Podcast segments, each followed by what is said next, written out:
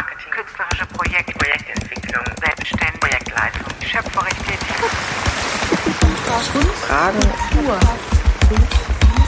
Antworten. Frauke und Susanne. Der Marktstand.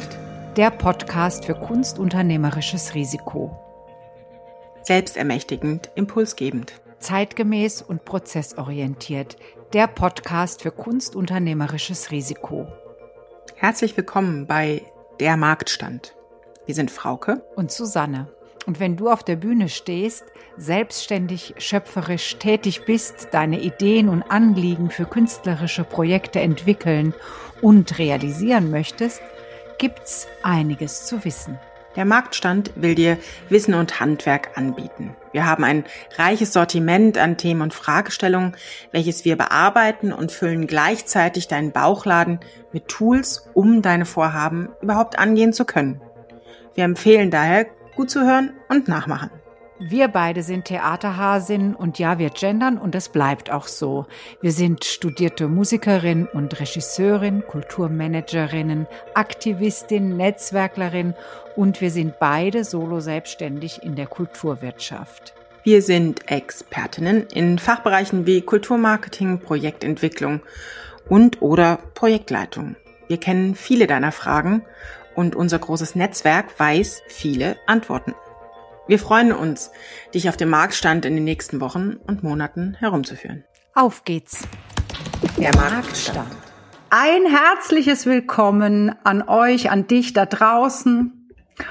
Es freut uns enorm, dass du wieder eingeschaltet hast. Frauke und ich haben es uns hier in unserem Zencaster Podcast Studio schon ein bisschen gemütlich gemacht, nicht wahr, Frauke? Yippie. Hallo, schönen guten Tag. Und wir zwei gemeinsam freuen uns außerordentlich, heute die Theaterdramaturgin Bettina Auer bei uns begrüßen zu dürfen. Liebe Bettina, schön, dass du da bist. Ich, ich freue mich dabei zu sein, ja. Hallo.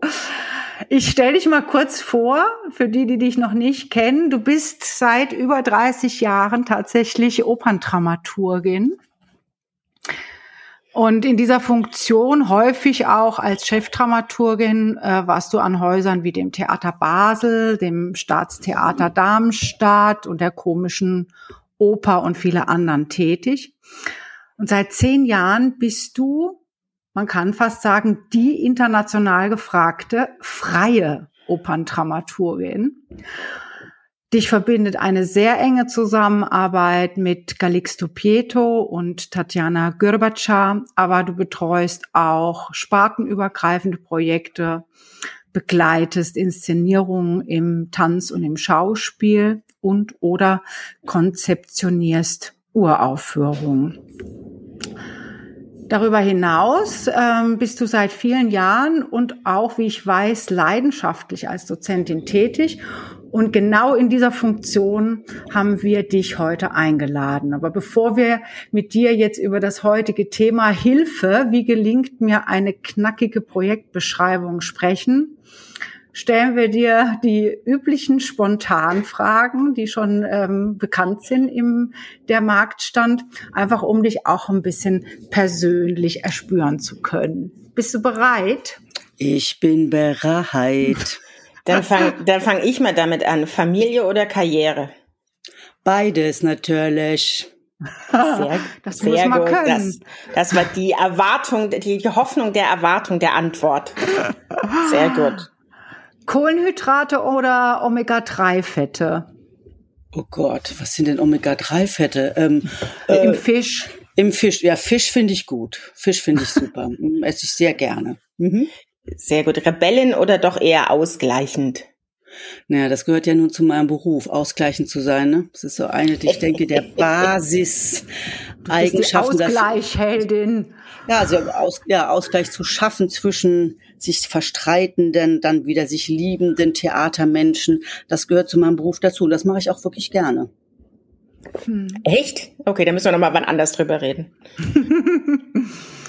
Absatz oder eher Flachtreter, also ohne Absatz? Flachtreterin. Absatz würde ich gerne, kann ich leider nicht so gut. Und gleich gut gegendert, das gefällt uns. Ja, das stimmt. Dann mhm. mache ich die letzte Second-Hand oder doch lieber neu? Ach, aus der Second-Hand-Phase bin ich so ein bisschen raus. Also ich gucke jetzt eher nach neuen Sachen. Aber ich finde Second-Hand natürlich toll, aber da finde ich nicht so oft was. Sehr gut. Na, wir kommen ja wieder in das Recycle-Zeitalter. also vielleicht, ich denke, das ist schon ganz hoch im Kurs. Ich weiß, bei den, ja, bei der, der nächsten Generation, die, also ich versuche andere Dinge Secondhand zu kommen, also vielleicht nicht unbedingt Klamotten. Mhm. Sehr gut. Okay, wir stellen uns jetzt mal vor, unsere Zuhörer haben bereits ihr künstlerisches Projekt entwickelt und ähm, sehen sich aber jetzt mit der Aufgabe der Öffentlichkeitsarbeit konfrontiert. Das heißt, sie müssen Texte schreiben, Vermittlungstexte. Und das bedeutet für viele eine enorme Herausforderung. Vielleicht klären wir zu Anfang erstmal, was verstehen wir überhaupt unter einem Vermittlungstext? Naja, wenn, wenn ihr jetzt zum ersten Mal ähm, eben selber was auf die Beine stellt, wozu ich euch alle sehr ermutigen möchte, gilt es ja zum Beispiel MitstreiterInnen zu finden, SponsorInnen oder Förderanträge zu stellen. Ja, also muss ich ja erstmal so ein Team zusammenstellen und Leute suchen, die gerne mitmachen wollen. Und dafür, weil man vielleicht auch nicht mit jedem Einzelnen telefonieren kann, ist es sinnvoll, Texte zu schreiben, dass die sagen, ja, schick doch mal, mail doch mal kurz, worum geht's denn so, ja? Und äh, solche Texte und, ähm, zu, zu kreieren, zu machen, kann ich auch nur alle ermutigen, es ist kein Hexenwerk. Ja? Also das ist möglich, auch ohne dass man Schriftstellerin ist. Ja? Bin ich auch nicht, aber das gelingt mit so ein paar mit so einem kleinen Leitfaden, mit ein bisschen Mut, das ist eigentlich die Hauptsache. Und insofern, ja, da was zu schreiben, das soll ja heute unser Thema sein. Mhm. Und, und worin besteht deiner Meinung nach die größte Herausforderung für die Menschen, die das eben noch nicht gemacht haben? die innere Polizei wegzuschicken. Ich kann das nicht, das habe ich noch nie gemacht. Ja, das verstehe ich auch bei allen Sachen, die wir noch nie gemacht haben, haben wir alle Angst. Also ähm, das, glaube ich, ist wirklich die größte Herausforderung, zu sagen, ich versuche es einfach. Ja, und da ist, also so, eigentlich geht ja jetzt gleich, die Frage zielt ja gleich auf die psychologische Seite des Schreibens. Man sitzt jetzt vorm Computer und alles ist leer. Und da kann ich nur raten, ähm, einfach anzufangen. Auch wenn es ganz schlecht ist, auch wenn man das Gefühl hat, oh nein, das will niemand lesen, ich kann das nicht, einfach mal einen Satz hinzuschreiben. Denn dann weiter zu entwickeln oder das Ganze ähm, kritisch zu hinterfragen oder zu überarbeiten, das geht. Also es geht ähm, das Wichtigste ist, loszulegen. Und dann kann man ja drei neue erste Sätze schreiben, aber wenn man erstmal einen hingeschrieben hat, ist es schon nicht mehr ganz so schwer. Okay, dann frage ich gleich mal als nächstes. Wir gehen mal davon aus, oder wie ich aus deinen Ausführungen raushöre, da weiß ich auch schon, was ich mache, um was es geht und habe eine Idee, was passiert denn aber, wie gehe ich denn an sowas ran, wenn ich zum Beispiel mich mit einer Uraufführung beschäftige? Das heißt, ich lasse einen Autor noch was schreiben, Librettisten, der Komponist hat noch gar nicht angefangen, äh, aber ich muss natürlich Geld besorgen. Das heißt, ich muss Anträge schreiben, Texte schreiben, ohne zu wissen, wo wir letztlich landen und ohne zu wissen, was letztlich auch das Produkt sein wird. Gelten da dieselben Regeln? Da muss man einfach erfinderisch sein. Also ich musste auch schon ähm, Ankündigungstexte, ja, also für irgendwelche Theaterhefte oder Presseinformationen schreiben über ein Projekt, was es eigentlich noch gar nicht gab. Und da kann man nur sagen, Mut zur Erfindung, vielleicht ein bisschen ähm, ja, es ist ein bisschen attraktiv machen, das, was man bisher weiß, hinzuschreiben und das andere dazu zu erfinden. Das fragt ja hinterher niemand. Ach, ihr habt doch geschrieben, so und so ist es, aber äh, jetzt steht ja was ganz anderes auf der Bühne. Darum geht's ja nicht. Es geht ja erstmal darum, Menschen neugierig zu machen. Ja, ob es die Presse ist, ob es Sponsoren sind, ob es MitstreiterInnen sind. Ähm, und ähm, um ja sie um sie zu aktivieren und dann wenn sie mit gemeinsam mit auf die Reise gehen, dann sind sie auch bereit etwas anderes zu machen, als man vielleicht vor zwei Jahren gedacht hat. Das ist ja ein schlussendlich ein Handwerk, was wir vielleicht in die Hand kriegen können, um eben diese psychologische Hemmung, die wir vielleicht alle kennen, zu überwinden. Also was wären denn solche Punkte, die mir helfen, erfinderisch zu werden und die Polizei auszuschalten, die innere. Also ich habe so einen kleinen Leitfaden mir ausgedacht. Das sind sechs Punkte. Und ich glaube, wenn man denen so ein bisschen folgt, dann ist es schon gar nicht mehr so schwer. Also dafür, wie gesagt, muss man auch kein schriftstellerisches Talent haben, sonst wären wir ja alle Dichter und würden äh, Gedichte oder schöne Romane schreiben. Das müssen wir aber gar nicht können, sondern ich, ich fange mal an, ich sag mal, Punkt eins ist, ähm, an wen richtet sich der Text? Wer ist meine Zielgruppe? Für wen schreibe ich? Ja, das ist das Erste, was man sich irgendwie bewusst machen muss. Ich sage mal ein Beispiel. Also geht es um einen Pressetext, also versuche ich die Journalisten und Journalistinnen aufmerksam zu machen, neugierig auf mein Projekt, damit sie zum Beispiel schon im Vorfeld berichten, ja, und sagen, ah, da in der Kulturbrauerei oder hier im Theater an der Winkelwiese findet was ganz Großartiges statt, da wollen wir doch schon mal was berichten, beziehungsweise, dass sie später zur Aufführung kommen dabei, also wenn ich jetzt sozusagen, wenn ich dahin ziele, ähm, wollen die immer wissen, was ist denn das Besondere an dem Projekt, ja? Oder ähm, was ist das Einmalige? Was hat noch niemand gemacht? Ähm, das gibt es nicht immer. Auch da ist Erfindungsgeist gefragt. Ja, ähm, sagt man ja, in dieser Kombination haben diese KünstlerInnen noch nie zusammengearbeitet.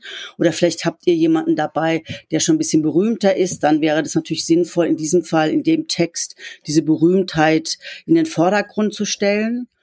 Ähm, und ich finde, also mir ist diese Frage oft gestellt worden, zum Beispiel bei der 23. Operettenaufführung an einem Theater, an dem ich war, wo es, wo es einfach nichts Besonderes gab. Ja, das war vielleicht hinterher ganz schön, aber es gab nichts Besonderes. Die Operette war berühmt. Der Regisseur, der die dort immer inszenierte, machte auch immer Ähnliches, sage ich mal. Und dann muss man sich einfach was ausdenken. Ja? Was ist jetzt das Besondere? Also das wäre so sozusagen, das muss man im Kopf haben, wenn man schreibt. Ein anderes Beispiel wäre, einen Förderantrag zu stellen. Ja, das steht ja, wie Frauke schon gesagt hat, oft ganz am Anfang, wenn man noch gar nicht so viel weiß. Und da ist es zum Beispiel sinnvoll, sich den, den Wortlaut des Antrages genau durchzulesen. Das heißt, sein Vokabular, das, was wir benutzen, anzupassen. So, also das wäre so der erste Punkt. Für wen schreibe ich? Der, der zweite Punkt, äh, der einem helfen kann äh, zu schreiben, ist einfach zu sagen, worum geht es? Das wollen ja alle wissen. Äh, was ist der Inhalt? Also wenn es eine Art von Geschichte ist oder sowas, dann eine Inhaltsangabe oder gibt es ein Thema, mit dem ihr euch beschäftigen wollt, was ihr, ähm, was ihr ausbreiten wollt, ein Ideenkern vielleicht mehr als jetzt schon eine ganze Story oder die Ursprungsidee, also worum geht es? Ja, das wäre sozusagen die zweite Frage, die zu beantworten wäre in so einem Text.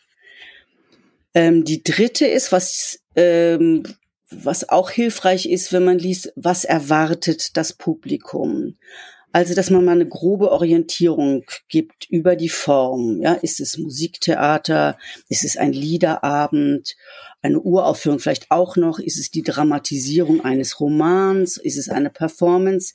Auch das hilft den Leuten, sich erstmal zu orientieren. Das wäre der dritte Punkt.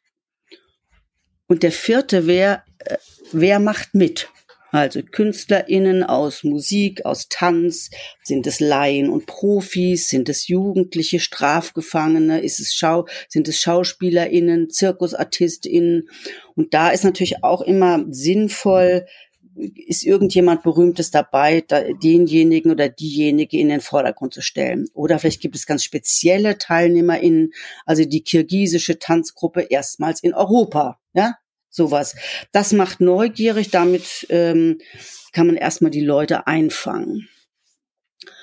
Der fünfte Punkt, der ist jetzt so ein bisschen schwieriger, der ist nicht so ganz handfest wie die anderen. Ich finde es wichtig, in einem Text eine Atmosphäre zu kreieren. Ja?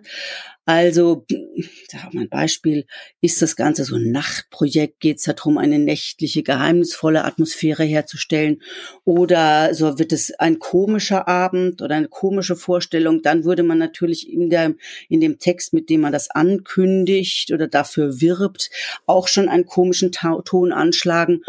Oder ist es äh, sozusagen, wer ist die Atmosphäre eher direkt? Ist es umgangssprachlich? Da kann man sozusagen auch schon etwas über das Projekt erzählen, ohne dass man sagen muss, wir fangen bei A an und landen bei B. Ja, also schon das macht ganz viel auf. Und das finde ich entscheidend. Also nicht so sozusagen nicht ordentlich die, äh, ich habe ja vorher so Sachpunkte ähm, abgehakt, die muss man auch tun, aber das jetzt sozusagen einzupacken. Und das äh, kann nur sagen, das macht auch Spaß, sowas zu kreieren. Ein Punkt, den ich auch noch ganz wichtig finde in dem Zusammenhang, ist die Lücke. Also nicht alles verraten vorher. Sollte man schon alles wissen, nicht alles verraten, sondern eine Lücke für die Neugierde lassen. Wie könnte die aussehen? Dass man sagt, äh, also ich habe ich immer gerne gemacht. Ähm, also ja, das ist wie äh, bei den Serien der, wie heißt das nochmal? Ähm, ja, genau. Also äh, wie der Cliffhanger so am Ende. Wie es weitergeht, wird noch nicht verraten. Oder äh, bis zu dem Punkt und dann drei Punkte machen. Ja, also ähm, in dem Moment, da begegnen sich ähm, A und B und fürchterliches passiert. Das ist jetzt ein bisschen äh, banal, aber so in dieser Art. Wird diese Romanze gut enden? Fragezeichen. ja, das, ja. Wird es ein gutes Ende nehmen oder äh, ja? Ich glaube, da, wenn alle an die Cliffhanger denken, dann können sie sich schon was vorstellen, wie man das machen könnte. Und der letzte Punkt, den ich noch wichtig finde, also das wäre jetzt Nummer sechs in meinem Leitfaden, welche Relevanz hat das Projekt? Ja? Mhm. Also geht es um gesellschaftliche Themen? Haben wir einen Bildungsanspruch mit unserem Projekt? Ist es integrativ? Geht es um Menschen, die zu uns gekommen sind, also MigrantInnen oder GeflüchteteInnen? Ja, ist es völkerverbindend?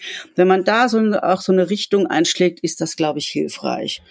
Und das klingt jetzt alles nach ganz viel, ist es aber nicht. Ja, ähm, wenn ihr anfangt, mal so einen Text zu entwerfen, habt ihr auf einmal Textbausteine, ne, so einzelne kleine Bausteine, die ihr immer wieder benutzen könnt.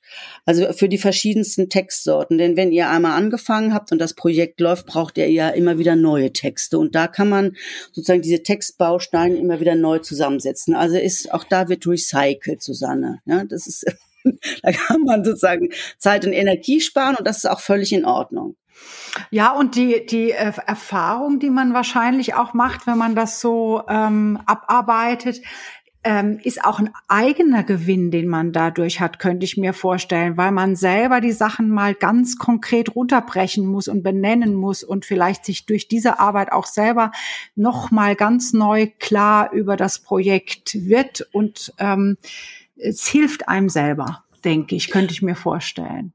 Also auf jeden Fall, das kann ich nur bestätigen. Wenn man seine Gedanken ordnen muss und in irgendeine Form bringen muss, ähm, ist das sozusagen auch wieder ein künstlerischer Vorgang, wie der für die künstlerische Seite des Projektes hilft. Auf jeden Fall. Mhm. Also ich, ich sage mal so ein Beispiel. Ähm, ich muss, äh, in der Oper ist es ja üblich, dass in Programmheften Inhaltsangaben stehen und die schreibe ich, wenn ich ein Programmheft mache, immer ganz zum Schluss, ja, weil sie ja auch mit der Inszenierung, die im Prozess ist, zu tun haben soll. Und manchmal verstehe ich erst dann, worum es geht selbst, ja, indem ich das da sozusagen nochmal geordnet hintereinander füge. Also das ist in jedem Fall hilfreich, absolut. Und wenn wir jetzt so einen Text geschrieben haben äh, und äh, finden, das ist uns jetzt dann anhand dieses wunderbaren Leitfadens ganz gut gelungen, was machen wir dann damit? Also es sind ja immer mehrere Leute an so einem Projekt dann doch beteiligt. Äh, wie sollte man dann mit Korrektur lesen und mit Verbesserungsvorschlägen? An wen wendet man sich da? Wie ähm, ja schickt man das an jemand Professionelles, der irgendwie gut korrekten Lektor oder sowas? Wie mache ich das? Also Idealfall wäre, zwei Personen zu fragen. Eine, die ähm, die in der Materie drin ist, die vielleicht beteiligt ist. Das sieht man ja, wer hat Lust auf Sprache, wer, ähm, wie man vertraut man, dass er die äh, Kommafehler, äh, Kommafehler äh, findet, ja und ähm, auf der anderen Seite vielleicht jemanden, der gar nicht da drin ist, ja, also mhm. Freund oder Freundin, die mit Theater gar nichts zu tun haben, die sagen, äh, was, verstehe ich gar nicht, was willst du denn da, mhm. ja? Mhm. Also da, das wäre sozusagen die ideale Kombi, ob ihr die immer findet, weiß ich nicht, aber wenn die dann, so habt ihr von zwei Seiten ein Feedback, die einen, die drin sind und die anderen, die erstmal, die gar nichts wissen von der Sache und die dann aber äh, die sinnvollen Fragen stellen, denn die Leute, denen wir das dann schicken, wissen ja auch nichts von der Sache. Ja, insofern ist fachfremd auch ganz gut. Und was ich auch noch empfehlen würde, ist, ähm, also jetzt habt ihr, seid ihr mutig gewesen und habt also einen Text geschrieben. Dann würde ich sagen, einmal drüber schlafen und am nächsten Morgen oder am nächsten Tag nochmal lesen. Dann fällt einem ins Auge, was man alles falsch gemacht hat oder wo, wo noch eine Lücke drin ist oder was irgendwie noch holprig klingt. Da ist ein Abstand ganz wichtig. Und ähm, während ihr schreibt, wenn es dann auf einmal irgendwann die Schreibblockade einsetzt, ähm, dann einfach unterbrechen, nicht krampfhaft sitzen bleiben, sondern sagen, ich, ach, jetzt räume ich mal die Spülmaschine aus oder Staub sagen wollte ich doch auch schon die ganze Zeit. Und dann wird nämlich, also das kann man, glaube ich, alles wissenschaftlich auch ähm, äh, beglaubigen, dann wird der Kopf wieder frei. Und auf einmal, wenn man die letzte Tasse ausgeräumt hat, fällt einem die richtige Formulierung ein. Ja, also man sozusagen, dass man aus dem Krampf rauskommt. Und was ich auch festgestellt habe, die besten Ideen kommen auf der Toilette. Kann ich auch nur sehr empfehlen. ja, weil man, ja, weil man einfach ähm, loslässt. Ja, also das Schlimmste ist ja in diesen Krampf zu kommen. Oh Gott, ich weiß gar nicht, wie ich jetzt den nächsten Satz schreiben soll. Und ähm, da ist also dann nicht nicht sitzen bleiben, sondern äh, nach fünf Minuten wiederkommen. Ja. Okay. Das wäre meine Empfehlung. Was schlägst du denn oder was rätst du den Menschen, die der deutschen Sprache nicht so mächtig sind? Also die eher, kann man solche Texte auch in Englisch verfassen, gerade wenn wir über Journalisten sprechen oder andere Sprachen, oder ist im deutschsprachigen Raum doch die deutsche Sprache ähm, das Wichtigste. Also ich würde zur Erleichterung für die andere Seite es auf Deutsch machen, aber wenn, also Englisch mhm. ist inzwischen auch immer üblicher, das geht vielleicht noch am ehesten, aber dann kann man sich ja jemanden holen, der das übersetzt, ne? Also das ähm, ne, auf in, in, in der eigenen Sprache schreiben, wenn das ein großes Thema ist und dann jemanden übersetzen lassen oder DeepL bemühen, das ist ja nur auch eine ganz gute Übersetzungsmaschine im Netz. Nicht Google Translate bitte, ja, immer DeepL. DeepL. super. Mhm. Also was ich auch immer für mich mache, wenn ich Texte schreibe, es hat sich ja auch extrem verändert, dass ich sie mir laut vorlese selber. Weil dann, ja. Echt? Weil das hat, das, ich kriege ein ganz anderen, ganz anderes Gefühl für den Fluss eines Textes ähm, wo es eben, wo es holpert und so. Also ich, wo ich selber drüber mhm. oder wo ich auch das Gefühl habe, so würde ich nicht sprechen. Ja, also das wäre jetzt, ist, ähm, das kriegt, dadurch kriegt es dann vielleicht auch eine individuellere Note. Also den schwierigsten Punkt an den von den Sechsen finde ich tatsächlich das Atmosphärische. Das finde ich eine Herausforderung. Also sei mal auf Knopfdruck, da, da wird bei mir schon der Krampf losgehen, auf Knopfdruck, ich muss jetzt humorvoll sein. Aber deswegen ist es ja auch erst Punkt fünf, ne? Also mit der Atmosphäre. Ich glaube, das ermutigt, wenn man schon mal so ein paar Fakten, das andere sind ja faktische Sachen, ne, die ich als erste Punkte genannt. Wenn man die erst mal hat, dann geht es schon. Ja, das ist ja auch ein Zusatz. Wenn, wenn, wenn ihr merkt, das geht gar nicht, das, also da, da wird, das wird schrecklich, dann, dann nicht. Ja, also das ist ja sozusagen nur, das ist eine Möglichkeit. Und ich glaube aber, ähm, wenn ihr in, in der Sache drin seid, es ist ja eure Idee, es ist ja euer Thema, ihr habt es ja gewählt, es hat euch niemand vorgesetzt, glaub, dann glaube ich, geht es auch. Also dann muss man sich vielleicht, um das nochmal anders aufzurollen, vorstellen, ich erzähle das jetzt meiner Freundin, die ähm, ganz intelligent ist, aber gar nicht vom Theater kommt und dann vielleicht mal überlegen, wie würde ich ihr das erzählen, um sie ne, neugierig zu machen, dass sie auch wirklich in die Aufführung kommt und sagt, Mensch, toll, was du da auf die Beine stellst. Ich glaube, das hilft auch. Und, und da wir ja heutzutage auch alles aufnehmen können, ja, kann man das ja aufnehmen und mitschneiden, äh, so eine, so eine ähm, Erzählung und dann hinterher einige Sätze vielleicht davon benutzen oder einige Worte. Laut Vorlesen finde ich auch eine super Idee. Ja, das ist auch gut. Oder ich spreche mir gewisse, also ich finde ja die besten Ideen kommen beim Hundegassi gehen. Natürlich, muss ich ja jetzt sagen, das ist ja fast schon ein Running Gag. Ähm, und dann spreche ich mir das selber auf die Sprachmemo, damit ich das nicht wieder vergesse, was da sich in meinem Kopf ja, und dann höre ja, ich genau. mir das Also das ist auch eine Möglichkeit. Ja, schnell eben, wer hat schon Papier und Bleistift dabei, wenn er unterwegs ist. Das ist also immer so, das Hirn, ja, hat sich jetzt gerade eingekrampft und jetzt geht gar nichts mehr. Deswegen ähm, muss man sozusagen wieder in Schwung setzen, ob mit Hund Gassi gehen oder Staubsaugen. All das sozusagen hilft mir, aus dieser Schleife rauszukommen, ja. Und, und dann ähm, sind wir nämlich eigentlich alle viel besser, als wir denken. Das heißt, dass wenn ich nochmal zusammenfasse, das Wichtigste, was du beschreibst, ist neben den faktischen, handwerklichen Dingen eben, was erspürt das Gegenüber da draus? Also was ist das, was letztlich auch übrig bleibt? Ne? Also wenn man so eine Texte liest, wenn man viele Texte liest, ähm, Namen, Schall und Rauch, äh, das ist ja alles rutscht dann irgendwie durch. Aber was hängen bleiben sollte, wäre dieses emotional-atmosphärische. Absolut. Oder? Und das wird sich auch mitteilen, ohne dass ich vielleicht alles verstehe. Und das ist nochmal ein guter Hinweis, Frauke. Also sagen, ist ähm, jetzt gerade bei Förderanträgen oder sowas oder auch bei Presseleuten, die kriegen das ja massenhaft zugeschickt, solche Sachen. Ja, genau. die kriegen ja. ganz viel von dem. Und da glaube ich auch, dass das atmosphärisch emotionale, das was irgendwas in mir antriggert, wovon ich gar nichts weiß vorher, ja, dass das hängen bleibt und dass das äh, weiterführt. Ja, das glaube ich auch. Okay. Ja, und die Länge ist auch, wie ist das mit der Länge eines Textes? Also äh, was, was fast noch, wir sind ja in einer so schnelllebigen Zeit, ähm, wo eigentlich kaum noch, oder ja, man soll nicht pauschalisieren, aber es, ich würde jetzt mal unterstellen, dass eher weniger gerne lange Texte gelesen werden. Also was ist da Absolut. so, dass ähm, ich- gut, bei einem Förderantrag ist es wahrscheinlich angegeben, wie lange die Texte zu sein haben, Frauke, ne? Ja. Aber ähm, bei jetzt bei so Pressetexten oder sowas, wie wie halte ich mich da gut? Ähm, also sozusagen Fließtext nennt man das im Fachjargon, also das Durchgeschriebene, wo jetzt nicht steht, Mitwirkende sind, ja, sondern sozusagen maximal eine DIN A4-Seite. Mhm. Besser weniger, ja, so, Mhm. äh, eher so Eyecatcher und wenn dann drunter steht, Mitwirkende sind, da, da, da, da und die Daten, das kann man als extra nehmen, aber äh, auf keinen Fall mehr, denn genau, die Leute sind überlastet, sie haben wenig Zeit, sie werden von allen Seiten beschossen mit Informationen und da ist äh, kürzer besser. Und da kann ich auch nur sagen, es ganz kurz zu fassen ist meist schwerer als ausführlich zu schreiben. Das heißt, erstmal eine ausführliche Variante entwerfen und dann kürzen. Ja, Gibt es einen Unterschied zwischen, also ich sag mal, Print und persönliche Ansprache und nochmal mit dem ganzen online-digitalen Medium? Gibt es einen Unterschied oder in der Art des Schreibens oder ist es letztlich dann doch das Gleiche? Na, ich, ich würde sagen, online muss es noch kürzer sein. Ja, also Okay. ähm, die Leute, Mhm. die viel im Netz unterwegs sind, sind ja gewohnt, dass in kürzester Zeit, ja, äh, schnelllebig alles vorbei ist. Da muss ich eher darauf achten, dass ähm, bestimmte Schlagworte ganz schnell vorkommen, die Leute irgendwie ansprechen.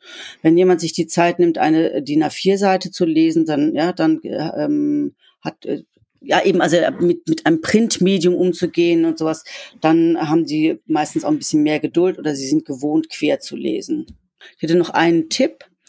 Ähm, wenn ihr eine Deadline habt, f- an, an dem ihr den Text abgeben müsst, ja, äh, 20. Februar ist die Deadline, sich selber auf jeden Fall zwei Tage vorher die Deadline setzen, am 18. Februar. Ja, und dann äh, sozusagen, äh, sozusagen kommt hektische Aktivität kurz vor dem 18. Februar und dann kann man sich unheimlich freuen und sehr erleichtern und sagt, ach nein, ich habe ja noch einen Tag Zeit. Also das ist auch ein komisches Phänomen bei Textabgaben. Alle brauchen immer länger als diese Deadline, ja, und deswegen ist es sinnvoll, sich selber da so ein bisschen zu überlisten. Das ist doch ein toller siebter Punkt. Sich selber überlisten. Das kann man jetzt eins zu eins ausprobieren beim nächsten Mal. Herrlich, praktisch, quadratisch, praktisch gut. Ganz lieben Dank.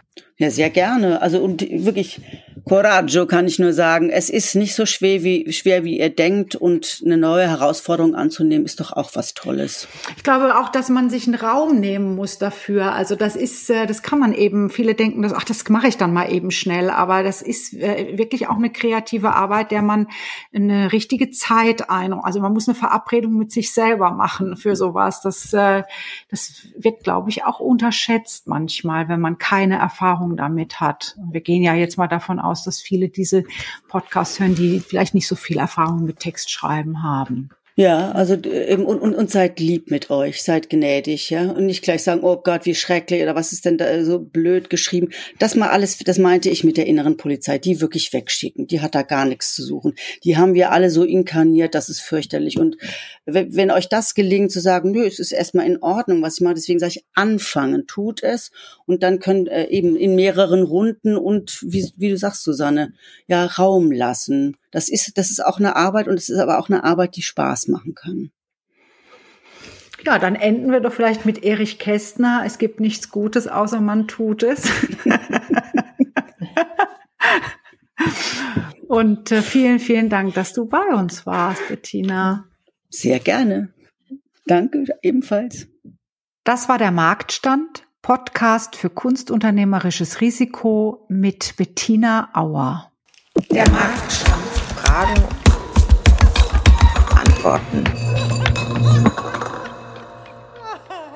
Ganz herzlichen Dank, dass du dabei warst. Drei Dinge sind uns zum Abschluss noch besonders wichtig. Erstens, wenn dich Fragen oder Anregungen zu dieser Folge oder vielleicht zu dem gesamten Podcast umtreiben, scheue dich bitte nicht, mit uns Kontakt aufzunehmen. Du erreichst uns unter susanne at die-marktfrau.com oder post at fraukemeier.art. Zweitens, wenn dir die Folge gefallen hat, bewerte unseren Podcast gerne auf iTunes, um ihn somit für andere sichtbar zu machen. Drittens, noch besser, abonnieren direkt, somit verpasst du gar keine Folge mehr. Und übrigens, eine Empfehlung wäre auch nicht schlecht. Du findest unseren Podcast überall dort, wo es Podcasts gibt. Wir freuen uns aufs nächste Mal, du hoffentlich auch. Alles Liebe, Susanne und Frauke.